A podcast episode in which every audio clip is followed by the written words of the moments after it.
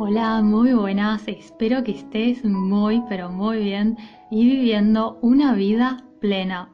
Aunque sé que a veces no es fácil vivir una vida plena, sobre todo cuando hay mil cosas que te gustaría hacer, pero no puedes porque el miedo te detiene. Si es así, si sientes que quieres probar cosas nuevas, vivir nuevas experiencias, cambiar de rutina o vivir una vida diferente, aunque sea solo un poco diferente, pero no te atreves porque el miedo te detiene, quédate a escuchar este episodio. Porque podemos sentir miedo por diferentes motivos, pero no te preocupes, vamos a ver algunos de ellos y vamos a ver también qué hacer en cada momento para que no tengas que permanecer en un sitio en el que no quieres estar y puedas ir o hacer todo aquello que realmente deseas hacer. Entonces, antes que nada, quiero que tengas en cuenta que los miedos que tenemos la mayoría de las veces se basan en cómo interpretamos las situaciones y en cómo pensamos acerca de las cosas. Y así, sin darnos cuenta, permitimos a veces que ciertos hábitos de pensamientos negativos y repetitivos creen un caos y una confusión y un daño que son completamente innecesarios. Pero como te decía, no te preocupes porque hay formas de reemplazar esos malos hábitos por otros saludables. Así que vamos a ver ya mismo qué hacer según el tipo de situación. La número uno, ¿qué hacer cuando sientes confusión por mucho tiempo? Cuando sientes confusión por una hora, dos horas, tres días, de acuerdo, está bien, no pasa nada, según sea el caso. Puede ser que aún estés procesando todavía información, pero cuando te pasas por días en la duda, ¿hago o no hago? Digo o no digo nada, voy o no voy, y solo le das vueltas y más vueltas a lo mismo, y ese temor solo está allí como una nube negra que te persigue hasta el baño, ya para.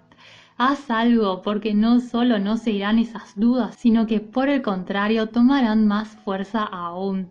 Entonces, cuando estés así en un bucle, me presento o no me presento, llamo o no llamo, me postulo o no me postulo, empiezo tal cosa o me espero. Pregúntate lo siguiente ya mismo. ¿Qué es lo peor que me podría pasar de manera realista? Piensa en ello y piensa de verdad qué es lo peor que te puede pasar y responde de verdad a esa pregunta, ¿cuál es el peor escenario que se podría dar? Y ten claridad absoluta acerca de cuál es el peor escenario. En la mayoría de los casos ni siquiera hay un peor escenario y detrás del miedo estaba la vergüenza por el que dirán, qué te responderán, otras veces verás que detrás de ese miedo estaba la inseguridad o la falta de coraje. Y las pocas veces en las que sí existe un escenario negativo, te darás cuenta que no es tan pero tan negativo. O es algo que de todos modos lo podrás resolver si se presentara esa situación. Incluso lo podrías resolver rápidamente. Cuando te preguntas qué es lo peor que te puede pasar, te das cuenta que la mayoría de las veces le estabas dando mil vueltas al asunto por nada. Un segundo tipo de situación que se podría dar sería qué hacer cuando efectivamente existe un escenario negativo que te asusta. Si te encuentras en una situación en la que has dejado volar tu imaginación y te imaginas algo que consideras que será realmente desagradable de vivir y no paras de pensar en ello como por ejemplo perderé mi casa, perderé mi trabajo, perderé mi reputación o me quedaré en soledad para siempre, cuidado. Comparte ese miedo con alguien o ponlo por escrito para verlo de manera más objetiva, porque cuando te guardas para ti ese tipo de miedos, lo que sucede es que tu imaginación toma el volante y empieza a construir escenarios terribles y escenarios apocalípticos que te paralizan y sin darte cuenta pierdes el contacto con la realidad. Y digo que pierdes el contacto con la realidad porque puede llegar un momento en el que te convenzas de que efectivamente se va a dar ese escenario apocalíptico. ¿Qué hacer entonces? Bueno, comparte ese temor con alguien porque dos cabezas piensan mejor que una. Y tu pareja, un amigo, un familiar, un colega, por ejemplo, tienen la ventaja de ver tu situación desde fuera. Esa persona podrá darte un punto de vista más objetivo, pero no solo, sino que ya el hecho de compartirlo te hará ganar claridad, porque cuando le pones palabras a esas dudas, cuando verbalizas esas dudas, muchas veces simplemente al contarlas ya te das cuenta en ese momento que están completamente injustificadas o que hay una respuesta para todo ello. Una tercera situación que se podría presentar es qué hacer cuando tienes miedo y esos miedos en realidad realmente están justificados. Es decir, cuando no eres tú que te estás dejando llevar por la negatividad, sino que efectivamente hay riesgos que son sumamente válidos y quieres avanzar, pero esos miedos te detienen.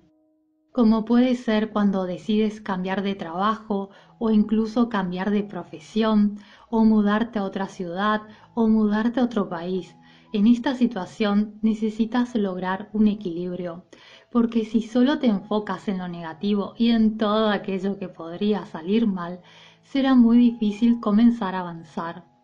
Entonces, para equilibrar esa situación no hay nada mejor que ver también las ventajas que obtendrás si superas esos miedos, enfocándote en lo positivo y en los motivos por los cuales quieres avanzar a pesar del miedo debido a los riesgos que tienes que asumir y algunas preguntas que podrían ayudarte para tener una visión más objetiva, clara, amplia y constructiva son ¿Cuáles son las ventajas de seguir adelante y avanzar hacia aquello que deseo conseguir? ¿Cómo será mi vida en un año si consigo superar esto y obtener este cambio? Y en cinco años y también pregúntate cómo será mi vida dentro de cinco años si por el contrario, debido a no asumir riesgos ahora, sigo en este camino. Hacerte estas preguntas, por un lado, te darán claridad y por otro lado también te ayudarán a trazar un plan para poder hacer frente a esos posibles riesgos. Otra situación que podría presentarse es cuando te preguntas ¿Qué hacer cuando ya has decidido dar un paso adelante pero no lo haces y empiezas a posponer y posponer? Inicialmente pensaste, en dos semanas empiezo, luego pasaron dos meses o incluso un año y sigues allí en el mismo lugar. Supuestamente habías decidido hacer un cambio, pero al final aún no lo has hecho. Si te encuentras en esa situación ya te habrás dado cuenta de que cuanto más y más pasa el tiempo peor es y sientes que más te cuesta dar ese paso.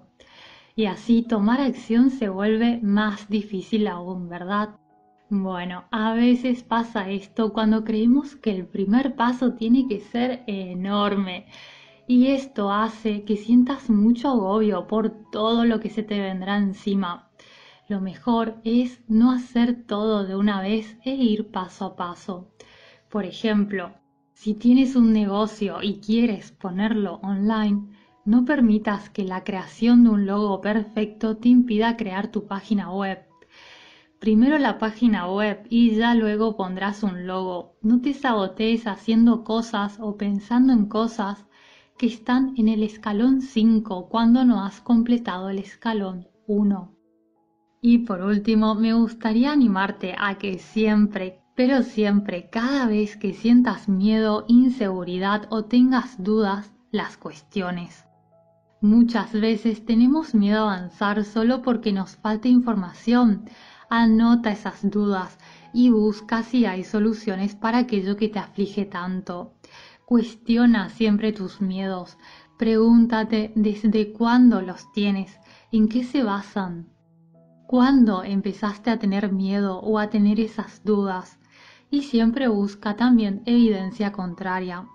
También una buena idea es mirar si hay alguien que haya pasado por lo mismo que estás pasando tú ahora y ver qué ha hecho. Fíjate cómo han superado las barreras aquellas personas que deseaban lo mismo que tú y que lo han conseguido. Y si esa persona ha podido, ¿por qué tú no? Claro que sí, te animo a superarlo todo con alegría y coraje. Te mando un abrazo enorme, como siempre ya sabes que te deseo lo mejor y que te mereces lo mejor. Espero encontrarte en los comentarios para que me des la oportunidad de saludarte. Un abrazo, hasta pronto, adiós.